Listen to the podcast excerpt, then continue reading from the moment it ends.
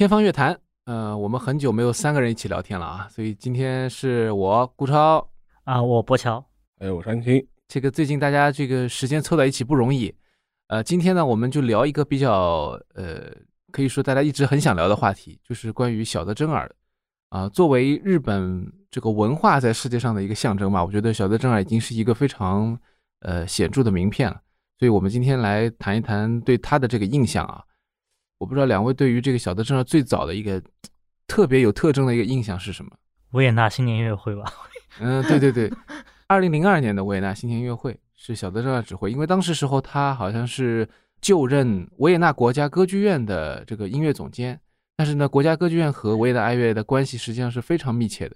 呃，等于是其实就是就是一个团歌剧院的人。呃，精英团对精英团对出来干私活儿，对啊，的明目张胆的干私活儿的那么一个情况啊。那么维也纳爱乐他们也就邀请了小泽征尔去当这个当年的这个新年音乐会指挥。我印象最深的其实就是那个呃问候的时候，他说了句中中文，对新年好，应该是那 Rainer Kusher，就是当时的维也纳爱乐的首席，是用日文说了。新年对，然后我们之前也聊过聊过这事情，然后我们就很好奇。小泽征尔是又会用什么语言说？结果他说了中文。新年好，而他长得挺符合我们对于艺术家的刻板印象的，白发苍苍，然后长得有一点点说说难听点，有一点点奇怪。仙风道骨，仙风道骨，仙风道骨，对对对，而且像有点像个老顽童这种感觉。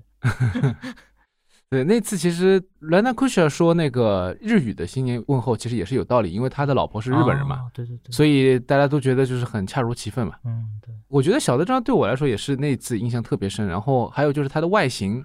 让我觉得就是一个日本版的陈谢阳的感觉 就他们的头发都有一点长，对吧？然后就是都有一点点乱，而且都有标志性，就是。就陈信阳大师是他的头发，但是他是比较自然的，会有点就是那个小小泽正儿有点像爆炸头一样感觉。他那个头，我觉得小泽正 儿长得很真的很像很多日本二次元里面那种河童的感觉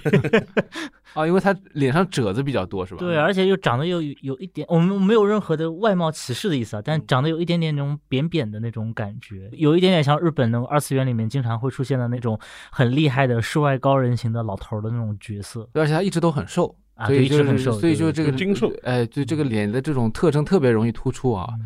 特别是他这几年身体不好了以后，我觉得对他的整个形象上的这种突出感越来越明显了。是，就难得在电视上，日本电视台还会有的时候会采访他嘛。对，上次我看到他和这个日本那个很有名的这个女主播，就是有动由美子，这个人蛮有名，因为他那个有一个辞去了这个大台的工作啊，呃，去了一个民放。啊，所以呢，就是我觉得这个人，就是他之前有一次跟他采访这个小泽，就是跟他一起去吃小泽知道最爱吃的这个荞麦面。说白了呢，就是两个人在街头先碰个头，然后完了之后就去这个店里面。小泽其实也没吃，因为他的这个当时的这个胃已经非常不好了，呃，基本上不吃什么东西。大家都知道他的这个癌症已经影响到他的这个饮食了，所以他进食基本上就是流质嘛。嗯，所以那次只是为了表明啊，小泽对于这个。给人感觉就是他对于日本的这种影视文化还是比较眷恋的啊，尽管他是一个世界的大的指挥家。哎，我们是不是有朋友去了他那个从艺多少周年，还是他的那个生日的那个？音乐演出会，饶晨是不是去了？有可能，就是很多人，可能中国人也有人经常在日本看他的演出吧。我觉得，而且他在日本的时候也扶持了很多中国的艺术家，是很多人会对他还是蛮有这个情怀。我还收到过，就是当时我在荷兰念书的时候，我还收到过，呃，有一个人给我发了信，他说他要想来荷兰的某某院校读一些这个跟音乐指挥相关的，然后他说他原来之前是这个叫小泽音乐塾。嗯，就是他说，他说他是有这个资历的，问我说能不能就找一个某一个具体的在荷兰的指挥家来学习这样子的啊，所以我是我是从那个渠道第一次就是，哎，我说我居然还能认识有认识这个小泽音乐熟的人这样子的，嗯，就就是从那边出来，他应该是培养过很多啊。对，小泽正二应该说他最早出名是因为他跟那个斋藤秀雄学指挥，他是斋藤秀雄门下，他自己号称当时时候最早的学生嘛，对啊，指挥的学生，然后。后来去了法国，拿了贝桑松的这个指挥大赛的第一名后出名。这个比赛现在也是因为小泽征尔又继续维持着他就是作为一线的这个指挥比赛的这样一个身份啦。就这个比赛还是蛮受重视的。完了，他去了美国以后才真正的火起来。我觉得他在日本、在欧洲其实都一开始没有大的这个受到影响，或者说怎么说，大家关注他吧，或者说认可他的这个实力。到了美国以后，他在像这个芝加哥、旧金山，对吧？包括加拿大那个多伦多，其实他当过这个应该首席指挥还是音乐总监嘛。然后最后是在波士顿，他找到了这个固定的点，落脚点。对，音乐总监当了这个应该要将近三十年，二十几年吧。对，七十年代七六年还是不是到零二年？我记得我我。零几年，就是我我在上初二、初三的时候，然后我还参加过在我出生地南京举办的一个那种音乐指挥的一个像是普及讲座一样，可能现场有个小一百号人，然后我们当时是有一个南京记不得是哪个学校的一个蛮年轻的一个教师，他在上面就讲说这个世界指挥的一个呃打引号大格局，他说嗯对。他说：“这个分久必合，合久必分。说小泽征尔在这个波士顿待了这么多年，最后乐团还是嫌他烦了。就是这这，我记得他原话啊。然后我就意思说，哦，原来这样的大师也会被人嫌弃这样子。对，这是我第一次就知道，哦，小泽征尔原来是在波士顿。哎，看来这个人他的这个信息还是比较准确的。嗯，是的，是的。啊，我刚刚看了一下，应该是七三年到零二年啊，就是他去维也纳之前，就是一直是在那边，等于说。”连头算尾的话，正好三十年，这样对吧？七三到零二，他是当过查理明希的学生对吧？对对对对，和伯恩斯坦的学生，对对，查理明希。那那那个那个 Charles Munch 就是那个，其实就是波士顿的之前的一个总监，总监嘛。啊，所以他们应该之间关系还是比较密切。乐团对他的认可，应该也是管理层方面的一种衡量吧？我觉得，而且都是法派高手啊，对啊，因为他最早去法国留学嘛。明希也是，小泽也是这样。嗯嗯嗯。哎，说到这个法国的留学，其实也可以讲，因为他在自己的这个很多的传记访谈当中都提到过，他其实去法国学习的时候一句法语也不会，然后英语也不会，也不会，也不会，那德语也不会。那么这个指挥呢，一般来说就这几种语言。那意大利语估计他也是不会了。那这几种都是音乐很重要的语言。哎，不过后来他就就在他那个书里面讲过，他在那个米兰的斯卡拉然后演出过嘛。嗯。然后他因为你也知道，就是斯卡拉是一个特别可怕的地方，然后观众。稍有不满，他可能喝倒彩这样子。那你多大牌，你可能像里卡多墓地，然后观众都会向你喝倒彩这样子的。然后小泽据说第一次也是在那边就是被喝倒彩，因为大家可能就觉得他对意大利文化、意大利语啊什么都对他是有些质疑的嘛。然后但是小泽在回忆录里面，就是在跟那个村上春树的回忆录里面好像说到过，说这个乐团很支持他。说乐团会，呃，也不是是鼓掌，还是故意把乐器碰出很大的声音，在那边好像叫 shower，就好像叫淋浴啊。我我其实我也不太清楚这个是什么一个文化。说乐团用非常大声的方式来对他表示支持，就是我觉得他就是作为一个亚洲人，而且作为一个亚洲的古典乐人，其实而且特别是 大家也都众所周知，日本人可能。外文都不太好，这样子。对，所以那个时代确实，对对对，他好的更少。对，遭受了蛮多的这种，你也不能说完全说歧视吧，就是蛮多的偏见这样子的。然后，但是小泽自己好像对这件事情是蛮不能说淡然处之，我觉得他还是希望能够表达出来，他他自己应该是觉得对这个问题是有权威性的，否则他也不会专门跟村上春树来讲这件事情。嗯，在在米米兰斯卡拉的这件事儿。对，小泽真上他好像就是你说的这一点，我觉得他是一个。个性蛮强烈的一个指挥，其实，就他的个性就在于说，喜欢他的人非常喜欢，不喜欢他的人很讨厌他。我就记得那个时候在波士顿，他其实受到过很多言论的批评嘛，特别是乐评，就是说他这个人就是说他实力不济啊，说他这个根本就没有资格当这个总监，是怎么有人推他把他给扶上这个位置的啊？因为这个争议非常大。但实际上呢，呃，另外一方面就是他也很受到很多人的喜欢。呃，我们且不说这个波士顿交响乐团肯定对他还是有非常大的依赖的。是的。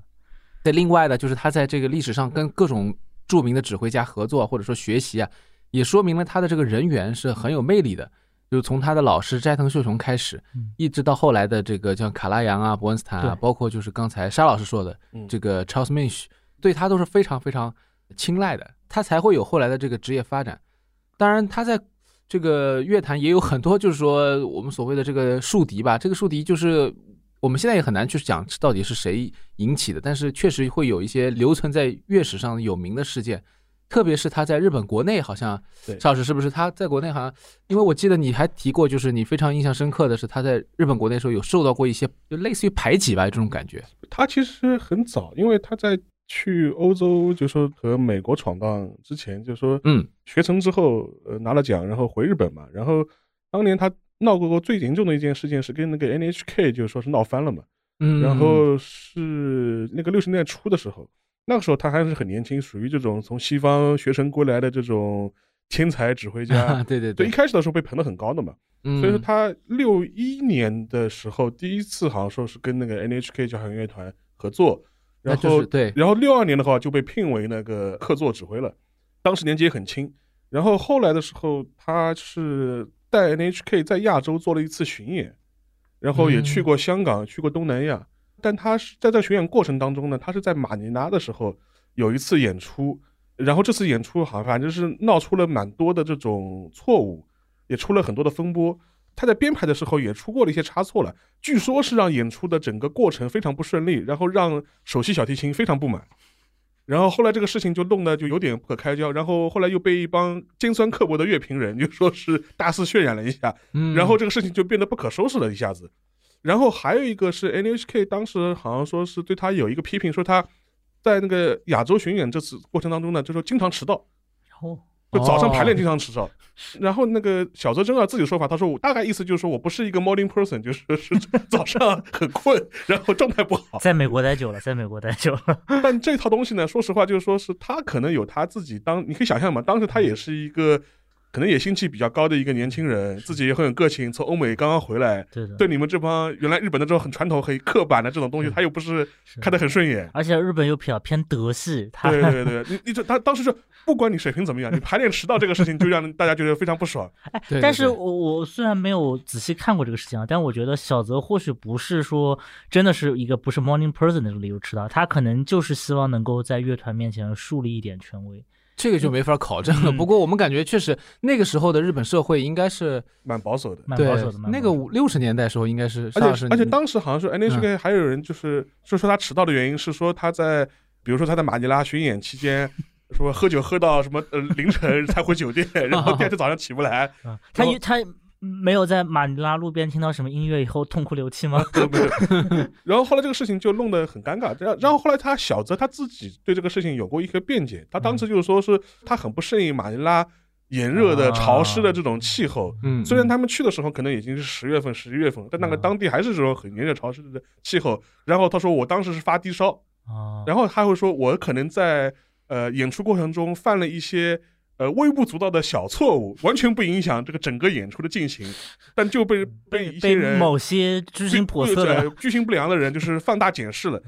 所以说后来就说这个事情就跟导致他跟 NHK 闹得非常不好，然后后来是这个事情后果也蛮严重的，就说是 NHK 马上就终止了，就是说是跟他的后面签约的那个定定期举行的演出，然后本来年底的时候的有个备酒的演出也是他，结果也取消了，就是六二年底的时候。因为我们都知道日本人有习惯嘛，就是逢年过节要演奏备酒嘛，这是一个堂会堂会，它这是个这是一个堂会式的传统，这个备酒演出也被取消了。后来小泽征尔非常生气，这个事情最后是跟那个 NHK 对簿公堂的，他起诉 NHK 违约。他说：“你跟我签的合同，你都违约嘛？我我觉得这事情很可能就是有很多事后追溯的色彩，就是在比如说对簿公堂的时候啊，大家肯定要说对方不好嘛，对吧？就要说对方不好，然后这些很小的一件事儿，可能在法庭上面就是会要被放大来一件件检视这样子。嗯，所以这个事情就弄得就挺尴尬的。然后是后面的话是也是通过日本的一些音乐人就是在做出来调解，然后这个事情再慢慢慢慢化去心结。但是整个过程的话，其实是在六三年的时候，双方就是说是，就是搁置是吧？搁置，然后找了个台阶下。这边呢就说是可能起诉也不起诉了，那边呢就是说是可能该付你的钱也都付了，付了，就是说以这个方式收场。是是。所以说，就是现在你看小泽征尔可能是德高望重，对吧？啊，慈眉善目的，德艺双馨，德艺双馨。当年他作为一个年轻人的时候，还是非常有血气方刚，血气方刚的。嗯，因为你可以想象，在日本这样一个等级。结构很森严的，尤其是他种这种艺术界或者是这种状态的话，其实是蛮有挑战性的事情。不恰当的比喻，就有点像你，你可以想象一下嘛，一个什么初出茅庐的艺术家，虽然你才气很高，但是你敢跟那个央视对着干吗？就 是 这个对着干的这个结果是压力很大的。对，但是我想当时时候小的正好等于说五九年拿贝桑松的奖是二十四岁左右嘛。是然后沙老师刚才说到这个六十年代初的时候指挥 NHK 是六一年是吧？对，但六一年第一次指挥，那就是得奖以后两年，可能就是一得奖马上 NHK 就说了，我们开始看档期了啊。对对，然后一排啊，两年以后有时间，两年以后两个人合上，那么正好六一年开始。那一般吧，音乐界都是这样，对吧？对总是一个周期。完了之后，六十年代其实我觉得等于说呃是海外学成归来的，可能是日本这个战后最早的一批这种代表人物吧代。表人物。有一点像我们的两千年，就是有一大批这种这个海归回来的嗯那种感觉，是是对对对，我们这改革开放以后嘛，也是一样的，就可能八几年开放开始那个慢二十年的慢回来酝酿这样子，而且还有一点嘛，正好当时的日本嘛，也是属于呃走出战后阴霾，开始经济开始高速复兴的这样一个时间点嘛。对，当时日本社会，邵老师，据你了解，就是说他们那种等级观念，或者说就是包括守时啊这些，就是工作的流程啊这些，大概是个什么样的环境啊？就是还是很严谨嘛，就符合我们关于日本的刻板印象嘛，六十年代应该是不是比较典型？还是很典型，很典型啊是典型的，很典很典型的。所以说，从这个嗯角度角度来说，你想想看，当时一个不到三十岁的年轻人，可能是各种方面的话，因为像 NHK 就是交响乐团这种体系和他的原来这个电视台这种体系，本来这种年龄的这种差距感就是很强烈的。对你可以想象一下，他乐团里当时的一些首席和他的当时一些演奏家，至少年龄上面就是比他要大很多的。对然后他会觉得很奇怪嘛？哦，他说你一个三十岁的年轻人，居然排练都要迟到，对吧？你还一天到晚就是说是在他们眼里可能是一种吊儿郎当的这种样子，然后还一副很桀骜不驯的这种态度，嗯呃肯定是非常让人不爽的嘛。对。但是小泽能够当时在欧洲、美国已经掀起一波这个热潮，就说明他其实是有他自己的魅力。对还有就是在西方社会，他确实是比较吃得开的那种性格。对，那这一点上来说的话，他在日本 好像当时是社会是有点太太 K P 系了，太这个严苛了啊我。觉得日本社会有时候还是论资排辈吧。对特别是那个时候，我觉得对，哪怕你。从美国、德国学生过来，而且特别是小泽嘛，在日本人心中肯定德奥是最高的。对你从美国学生归来，对这个对吧？就像我我们今天听说你是出国读书，然后你去的国家是，比如说，嗯，我们就不举具体国家了，跟但可能不是就是什么东西是教育最最优越的那些国家，然后大家可能觉得，嗯，在留学的鄙视链上处于中下端。哎，但说到这个的话，当时的日本不应该很唯美国马首是瞻吗？这种感觉音乐不一定吧？我觉得呃因为它古典音乐圈它还是有战前传统的，是的，是的，自己的这个圈，他有他有他他自己的战前的一套插曲体系的嘛。是是是是，所以说，我觉得这个可能跟那个政治经济上面可能还不太一样，而且啊而且另外一个的话，因为国内也出过小泽征尔，但他他年轻时代的旅游的那个回忆录嘛，然后你看他当时的状态，在欧洲的骑辆摩托车，对吧？就是跟个嬉皮一样的，就是到处跑。对对对这种状态的话，在六十年代初的日本还是非常出位的。这一点说到这个事情倒是蛮让人震惊的，就是当时小泽说他没有钱，然后就是但凡搞到一点点钱，然后他就想办法一定要去欧洲嘛。而且斋藤秀雄也不是很开心，因为觉得少了一个得力助手嘛。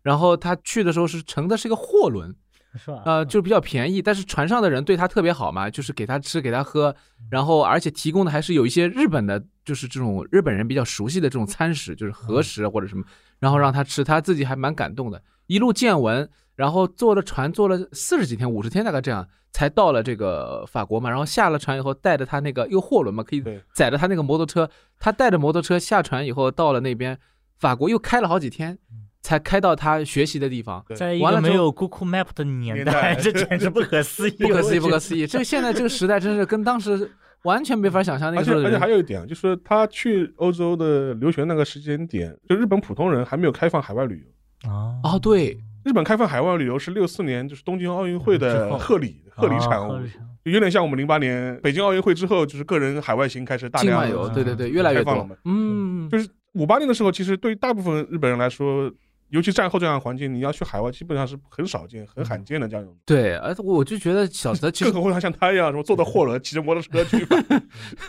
那个年代，我想他肯定属于胆子大的。打字大。首先不管老师反对，他也要去。而且这个在日本就比较犯忌讳的，你将来还想不想回？想不想回来？不对对对，这这个老师这个哎，对他现在怎么考虑我看来，我觉得小子正好真的是做好了破釜沉舟的的准备了。对对对我觉不过回来，他对他老师还是不错。嗯当然，待会儿可以讲那个斋藤这个纪念嗯乐团嘛，什么音乐节啊什么。但是他确实老师也很喜欢他，给他很多机会嘛。他最后走的时候，其实对老师也是有交代的，嗯说是家里面给老师那个寄东西嘛。嗯老师喜欢这个呃吃的什么东西，然后他这个这国内买不到，他就从那个美国啊寄啊什么的，说这没寄到老师手里，寄到师母手里了，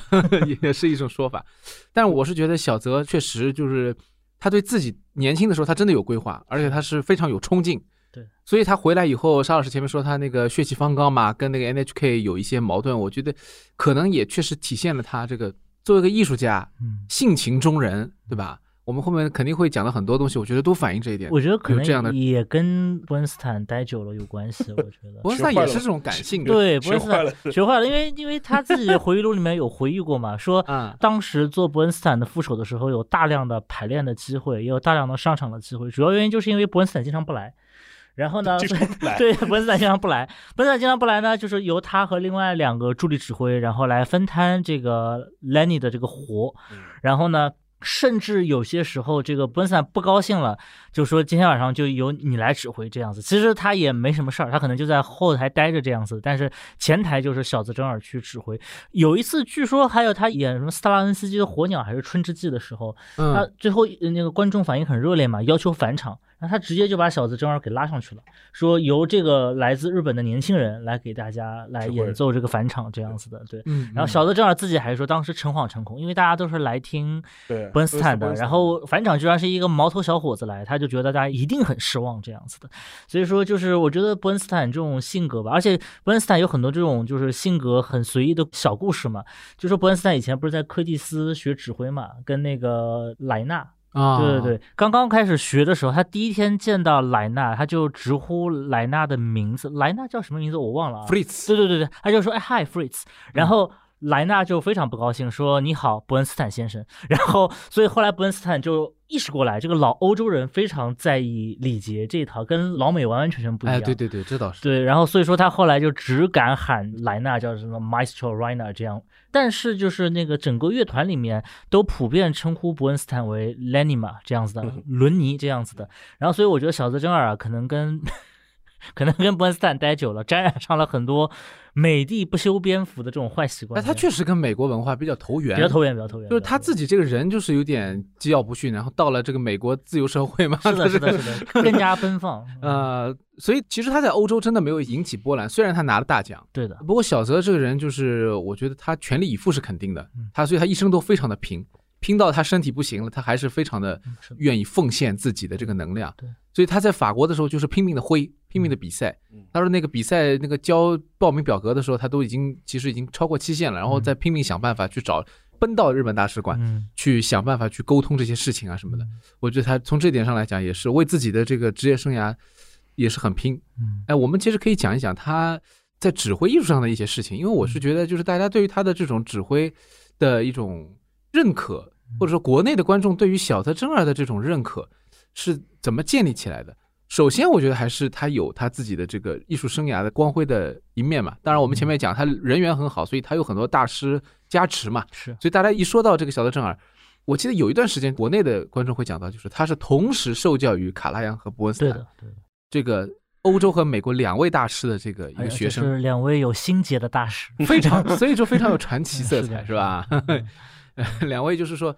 怎么说 rival，王不见王，王不见王王不见王结果小的正好都学了嗯，啊，这个算是一个真的是留下不少很少这种人，有也有，但是很少，很少很少。两个人都好像还有另外一个，但是我有点忘是谁。我也想不起来，但是我我也觉得应该还是有另外一个有有一些人，我记过有这么一个传说这样子，就是或者标榜自己是这样的一个身份的人，还是有的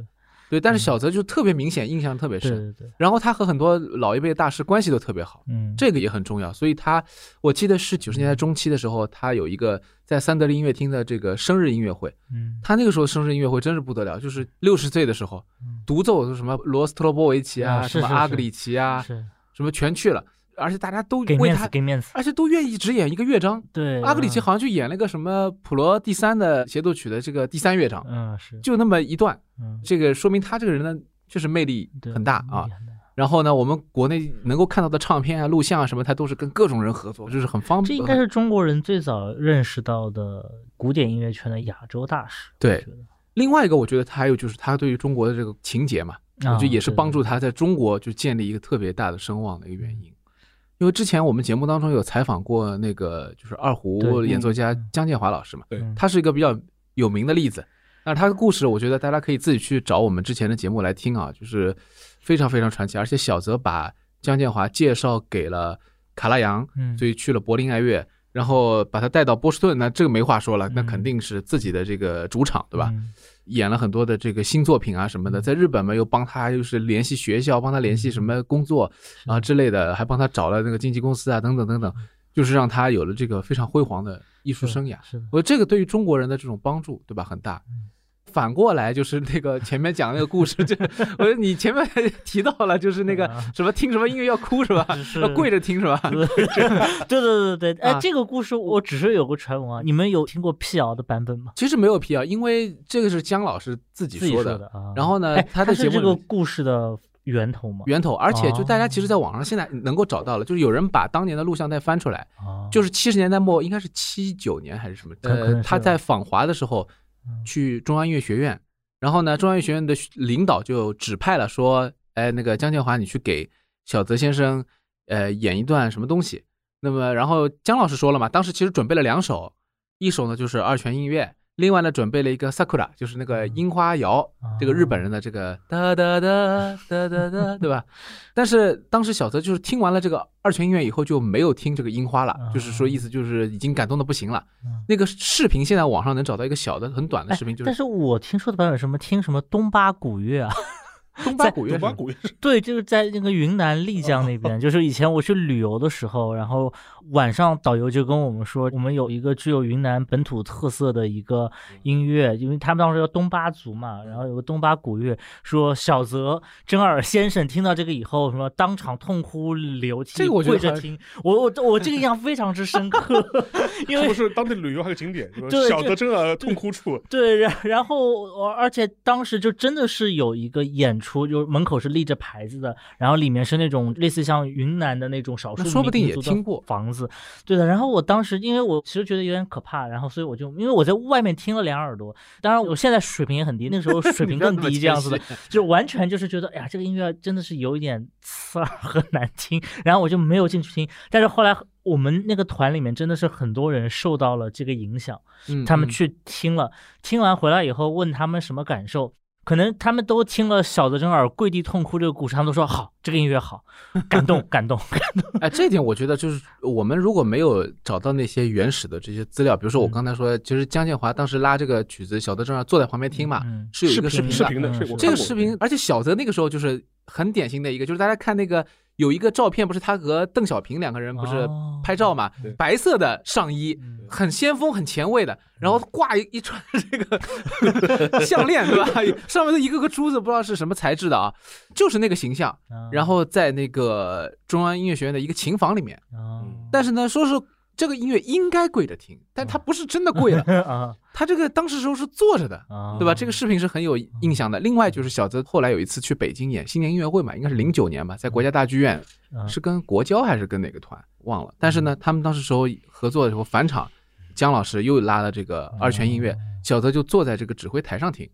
就这都是有史可查的。我就记得那个前段时间采访那个就是那个扎太原的时候，啊我有我们的老朋友 对吧？？扎老师当时也讲过，他研究冼星海的年谱的时候，其实也遇到这个问题，就是说很多人因为冼星海有一些，比如说到各个地方去嗯活动啊、去采风啊这些故事以后嗯，就是深造了一个他在那边留下过什么什么东西的一个故事，但实际上他因为做年谱了以后，就发现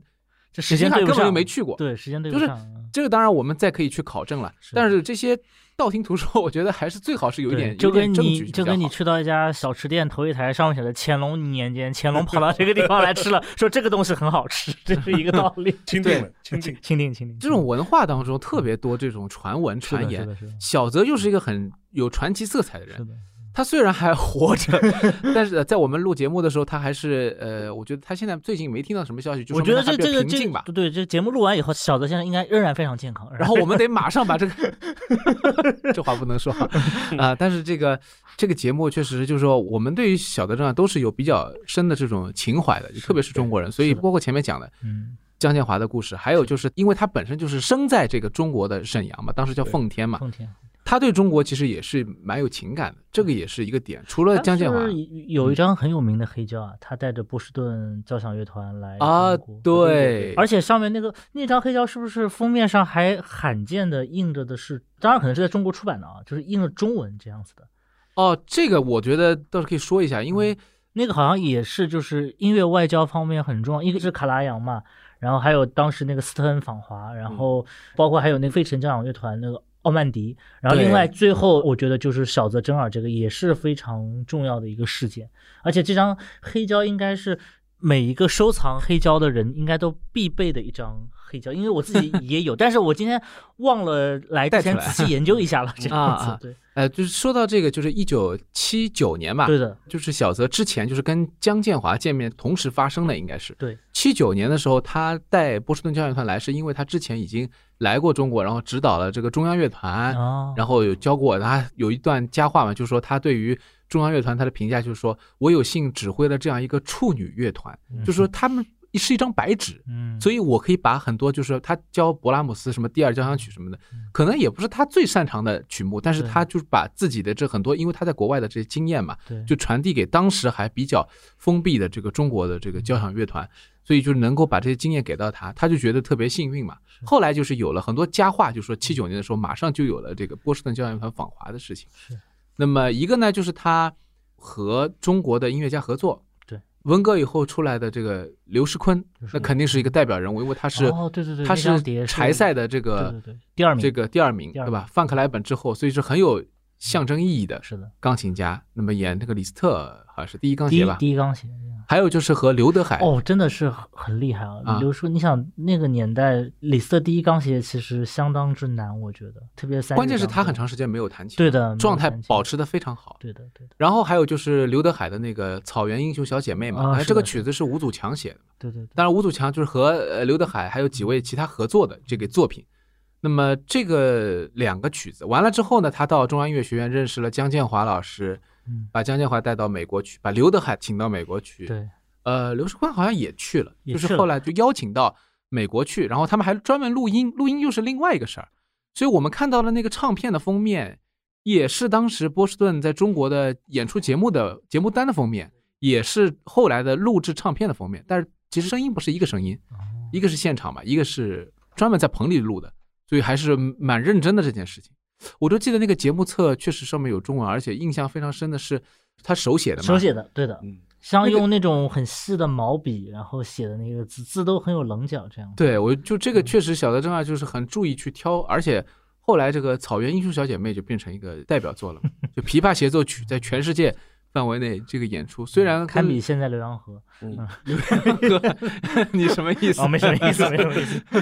但是呢，当时说这个曲子写的确实不错，是是，算是很少有的，虽然不如那个《梁祝黄河》那么有名，嗯，但是这个我觉得小德正二在中国和世界世界文化交流上面，他做了很大的贡献，他就很想把这个两个嫁接起来。我觉得这个跟在他和那个诺贝尔奖得主这个大大江健三郎的这个对谈，谈当中也提到了是，就是他把自己定位成一个中介，是就是首先作为指挥来说，我把乐团和音乐和作品结合起来，然后把观众和音乐结合起来。其实就是他我觉得刚才也说到，就是他跟伯恩斯坦像，我跟伯恩斯坦像还有一点就是，我觉得他有一点点像一个音乐外交家的这种角色。嗯、你当然，我觉得他应该是真心的觉得二泉音乐很好，但是他能说出这种二泉音乐应该跪着听的这种话，其实包括他之后在这个音乐的交流啊，引进一些中国的这些留学生也好，一些。艺术家也好，到国外去，嗯他其实扮演的是一个音乐外交大使的中间人的这么一个角色，而且我觉得他自己心中应该会把自己定位成一个整个东亚在古典音乐圈的一个代表，而不仅仅是日本对他蛮有责任感。在古典音乐圈的。因为他是世界的小子，是是是世界的小世界的小世界的北野武是吧？嗯，呃，对，确实他他比北野武应该更加世界一点吧？可能更世界。对，更要但但更世界。是对，但是他可能就是没有北野武这么有广泛的这种群众基础，因为毕竟因为古典音乐还是比较小众的。他是跟我们前面提到，他跟 NHK 六十年代闹翻之后，虽然后面打引号的和解了，嗯但但实际上演过两，次，嗯，但是呢，后来他是直到九五年阪神地震以后才再次执棒 NHK。也是个很大的契机了。等于他是因为阪神地震以后嘛，等于是为了要众志成城，众志成城一下，他才止棒。但是当中隔了三十多年了，嗯，对你像个三十多年就跟 NHK 就是没有任何交集。搁置争议，共同演出这样子的。他因为在日本也有自己的乐团，然后他日本爱乐的，对，然后他自己又成后面有那个新日本爱乐嘛，新日本爱乐。然后他还要在这个美国有那么多的工作，在欧洲有那么多工作，关键是他那个，就是他之前我们前面提到他人缘好，也的确是，就好像是，呃，六三年他跟 NHK 闹翻之后，日本的一帮文艺界人士啊很挺他，很挺他，然后还帮他搞了一个什么这种独立的演奏会，就包括大江，甚至包括三岛由纪夫，就从左到右一批文化人都非常挺他。忽左忽右，忽左忽右。忽左忽右。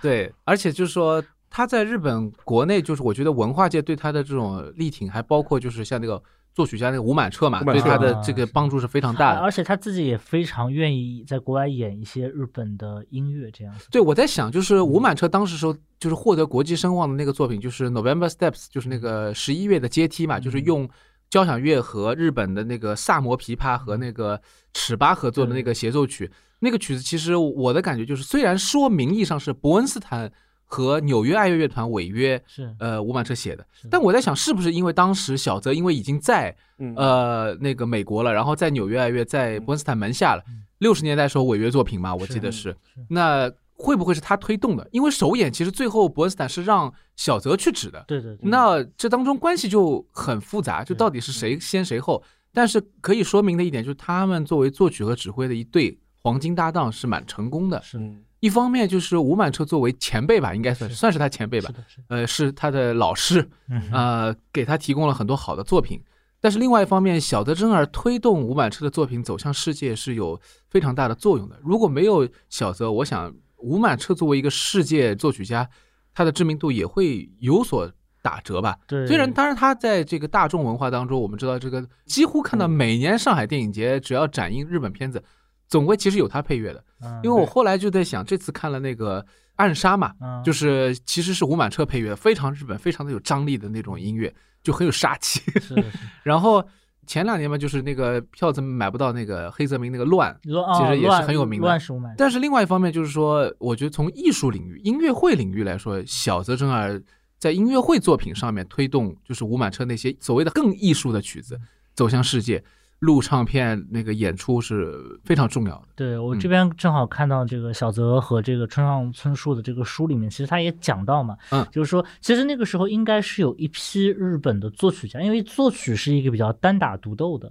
就是理论上他不太需要有特别多的跟人合作的，他只要把作品写出来，这个作品足够好，他当然就只是个理论情况啊，但实际情况还要需要很多贵人扶持这样子的。但是他说是他是跟戴敏郎，也是一个日本的一个作曲家，然后他有很多的这种演出这样子的，可能国外人也有一点点就是刻板印象，就如果说要演一个日本作曲家作品的话，就是应该是由小泽来指挥，这样子全是日本人，可能更加的权威一点。所以嗯据说好像说戴敏郎一开始的响宴那部作品，作曲家本人以为是会由伯恩斯坦来首演，但最后其实是应该是由小泽征尔来首演。我觉得跟那个时候，呃，世界乐坛接受日本的音乐家，但是世界乐坛接受日本的作曲家的一个前提是要有一个日本面孔来演出的话，这种效果会更好一点。也可能是那个时候的这些所谓的大师啊，他们在自己的身份认同上面，他们也会比较认真的选择自己是不是要演出这些作品。对我觉得有这个关系，因为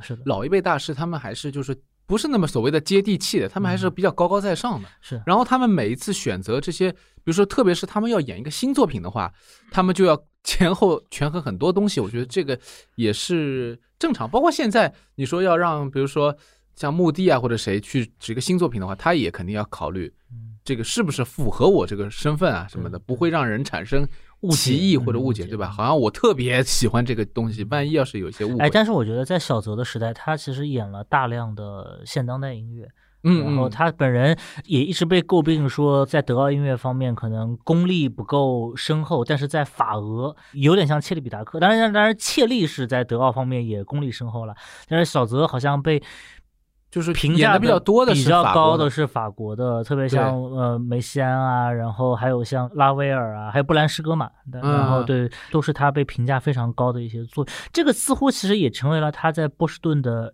一桩罪，打引号一桩罪，就是对于贝多芬、莫扎特、布拉姆斯可能挖掘的不够多。对，就是演也是演了，但是就是量也没有那么大，然后呢，就是也没有推的那么是的多是，的，而且他录制这些法国、俄罗斯的曲子，包括芭蕾啊什么的，嗯录的蛮多的嗯，这些也蛮好听。嗯，呃，但是对于当时的古典乐迷来说，可能特别是还有乐评人，他们比较苛刻的话，他们会有很多要求。我觉得其实亚洲人在美国很不容易，呃，当时能够坐稳那么长时间的总监，遭受到一些非议也是挺正常的。因为自始至终感觉，包括现在，当然现在美国也有很多这种运动嘛，嗯就是说对于亚洲人的这种，我们不说歧视吧，就是相对的这种怠慢或者这种文化上的这种不信任，嗯，到现在都有，嗯，所以哎更不要说最近那个祖克曼那个，啊，对啊，对啊，对啊。啊，说到这个，我们可以讲一讲这个事情。很多人可能不知道，就是小提琴家也是，其实他中提琴也拉得非常好，也是指挥。嗯祖克曼大师嘛，啊，他在这个网上线上 教学的时候乱说话，对吧？说韩国人不会唱歌，然后一帮一帮被他指责的人说我们是日本人，他说日本人也不会唱歌，太搞笑了。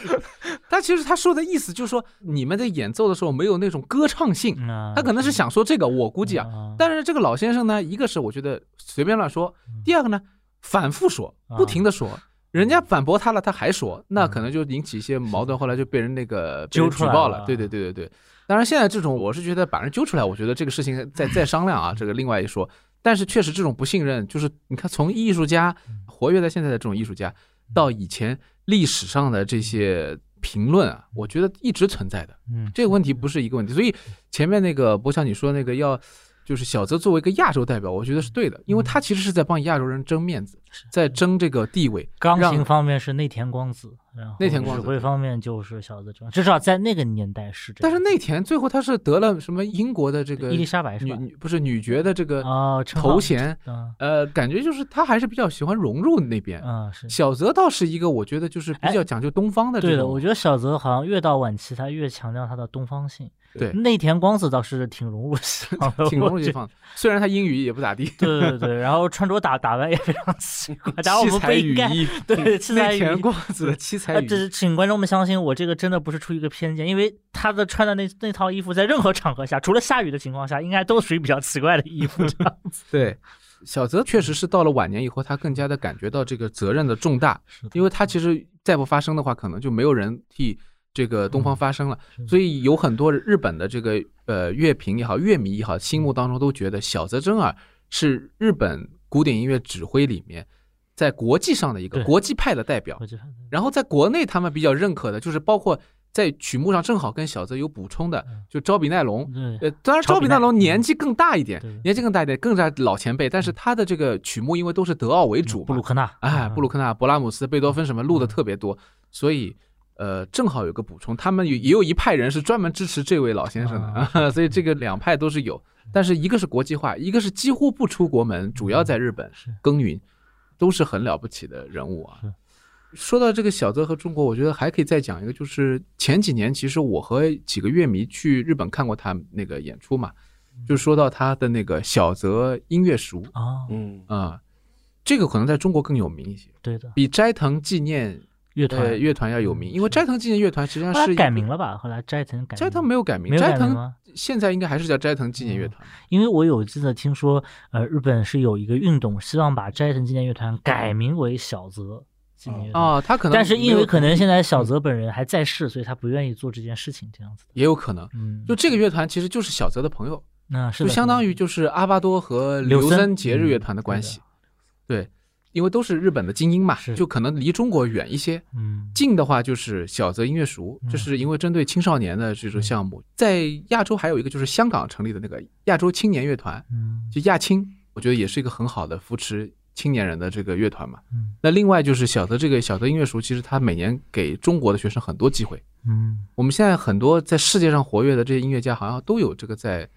小泽音乐塾里面有去过、读过书，然后去演出过的那种学生啊什么的。嗯他们当然对小泽是很有感激之情。就前几年我跟朋友一起去日本看，就小泽音乐塾的演出，然后小泽呢就只能当时的体力就只能指下半场，就上半场他让别人来指。哦，他现在很多演出都是这样子的。现在更加严重一些，对这个待会儿再说好了。然后那次那次就是说小泽就是穿那个红色的这个，他这个他很有名的标志性的，这几年一直穿一个红色的应该是波士顿，他是穿过波士顿红袜队的各种各样的周边这样子。哎，但是他倒不太不太穿绿的，哎，他应该是哪一年他是应该哪一年在美国看演出的时候戴了波士顿红袜队的帽子？他们有两只红袜子嘛，子这样子的。对对对对对啊对的。然后这个在当地是非常博好感的。对对对虽然可能波士顿本地听古典乐和看红袜队比赛的不是一帮人，完全不是一拨人。但是小泽好像对这个比较感兴趣是的，是的。啊，对凯尔特人没有兴趣，所以没有绿色。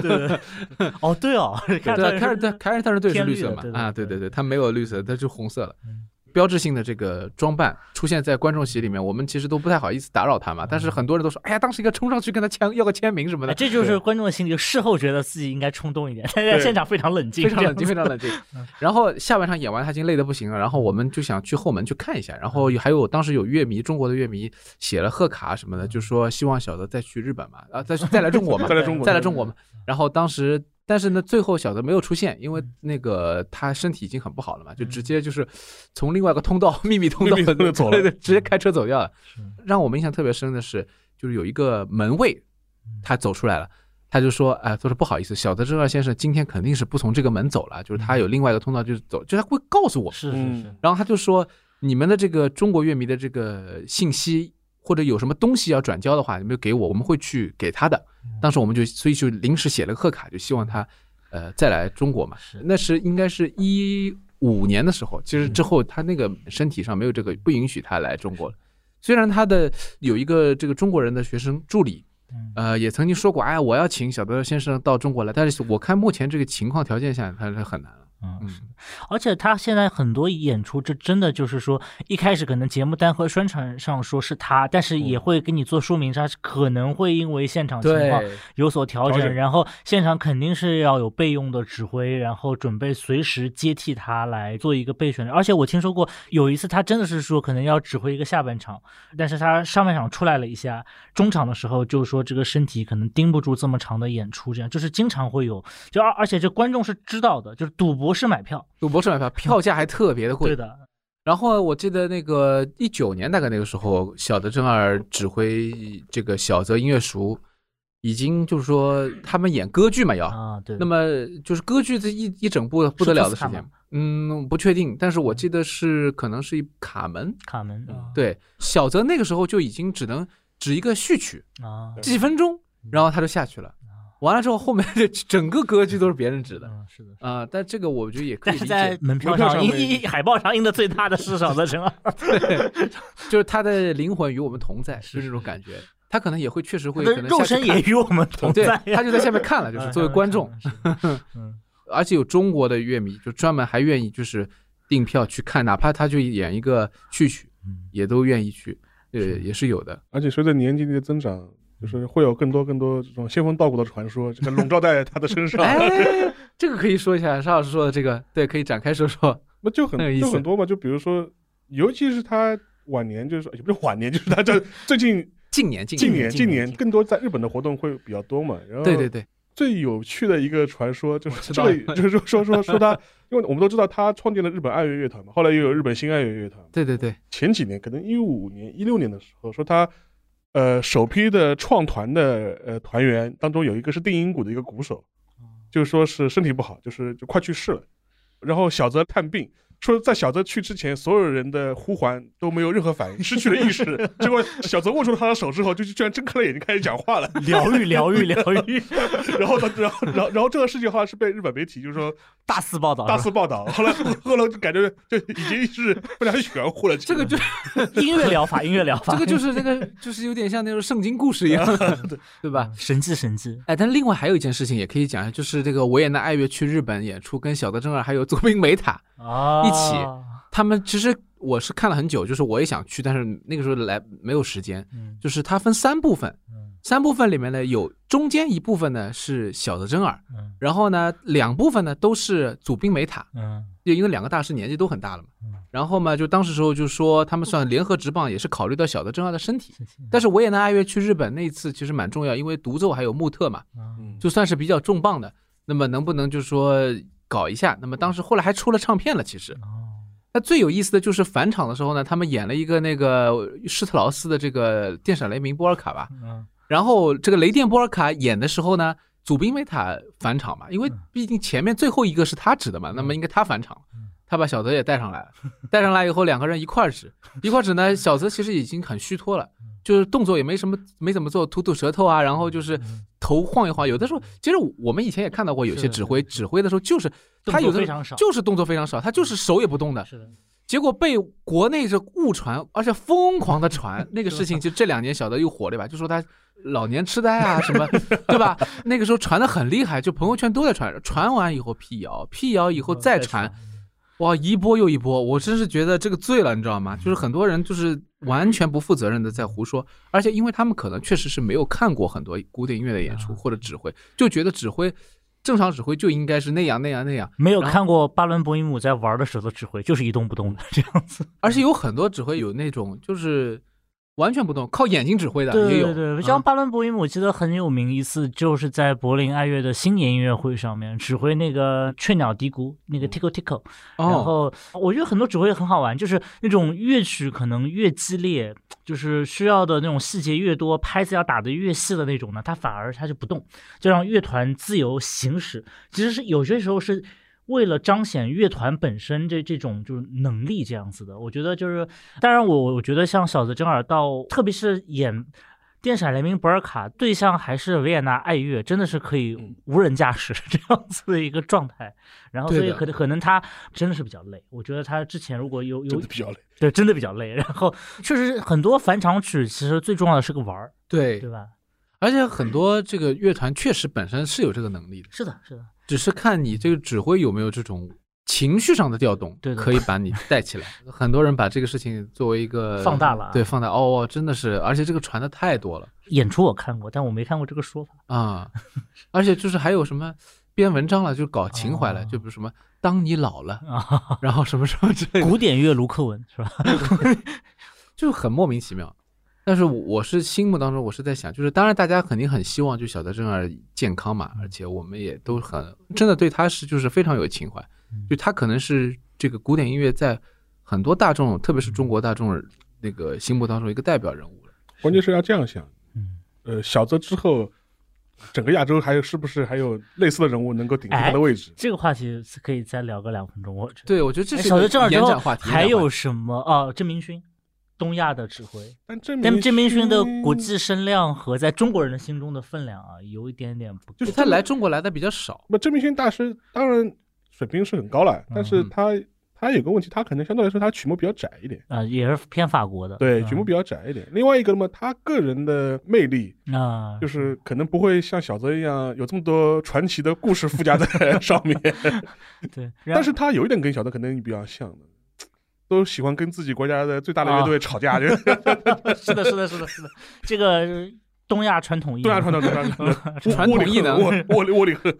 对，哎，长野健不能算啊，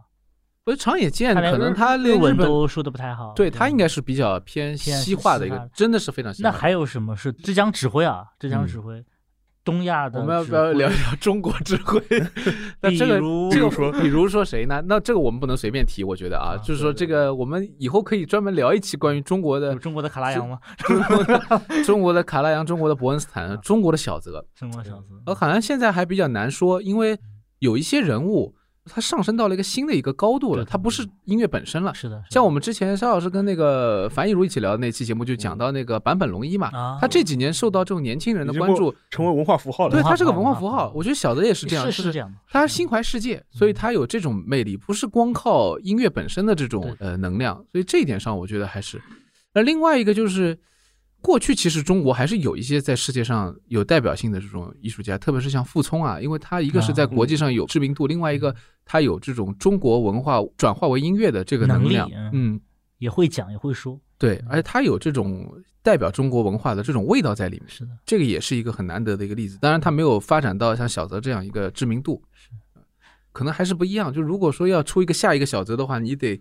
心里面有那么大的一种对，包容度是很重要。暂时我们还没看到有哪一位中国的音乐家能够继傅聪之后，如果说郎朗可以。对吧？我们当然之前也聊过郎朗了，但是他好像也没有特别强调，或者说他自己其实也没有那么强的一种意识。但是我是觉得指挥，因为指挥必然巡演的时候是带乐团去的嘛，它嗯更像是一个外交事件。刚才我们提过的，像奥曼迪啊，嗯可能斯特恩是个例外了这样子，但是大部分所谓的这种音乐外交都是要靠一个乐团，你而不是一个某一个音乐家个人。但是这个音乐家个人，比如这个指挥家，像奥曼迪、像卡拉扬，又很重要，对于你这个文化名片的一个传送，释放一个信号。包括像当年伯恩斯坦去南美去巡演的时候，正好是跟尼克松，当时是美国的副总统，当时总统应该是艾森豪威尔这样子的，去巡演的时候，南美的那边的民众是非常反感美国人的。嗯对着尼克松的车扔石头、扔鸡蛋这样子的，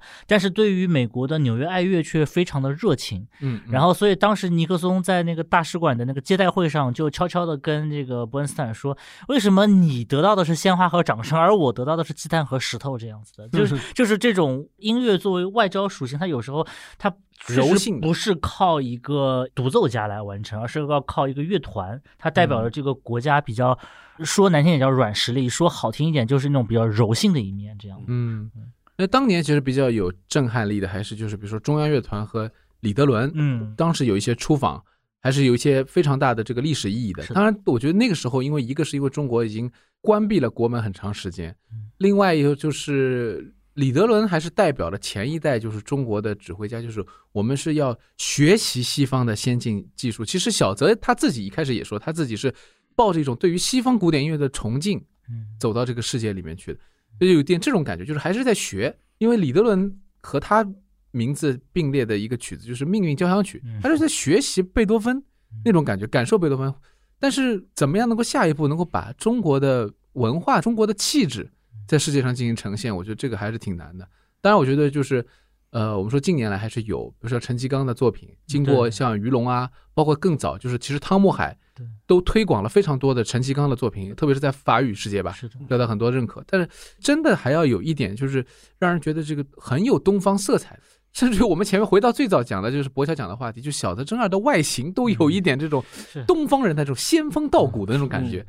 这个好像还需要一其点时间实蛮重要的，其实蛮重要的，其实蛮重要啊，需要包装一下啊。是的，是的，那这点上，我觉得哎就跟那个卡瓦克斯一样，卡瓦克斯早年的那个形象就是一个卖土耳其烤肉的大叔，然后碟大家可以去搜一下卡瓦克斯早期的碟，那个碟卖的就不太好，但后来变成一个英俊俊朗，就有络腮胡的一个中年大叔的形象，嗯一下子就变得像一个大师这样的形象，然呃后因为音乐家的包装也很对这重要很重要，我觉啊、得有的时候无无意为之，就像我们前面讲陈谢阳老师的这个发型一样，就是永永远让人记得，是吧？在经过一些人的模仿和变形以后，更加有这某种特征性。某某著名视频这样，对对对，呃，越说越远。但是我想，反正对我来说，我觉得小泽征二，我就希望他现在能健健康康的。是的，是的，然后呢，如果再能够出来，当然每一次都会让人觉得很欣慰。哪怕不演出，嗯哪，哪怕只是出来跟大家打个招呼，打个招呼我觉得很好。他之前还上过个新闻，就是聊天什么聊两句，嗯哎，也是觉得特别累。而他晚年以后，他身体不太好以后，我感觉就是他的习惯也会有些出来，比如说他会吐舌头啊什么，嗯就是有时候说话就会要要舔一下舌头，就是可能其实我觉得也是挺累了，就真的是，就希望他身体好，这个是第一位。是的，嗯，那我们就在这个最后就祝愿小德正二先生健康长寿。对，永远健康，永远健康。好，那么这期节目就聊到这里，我们下期再见，拜拜。拜拜。拜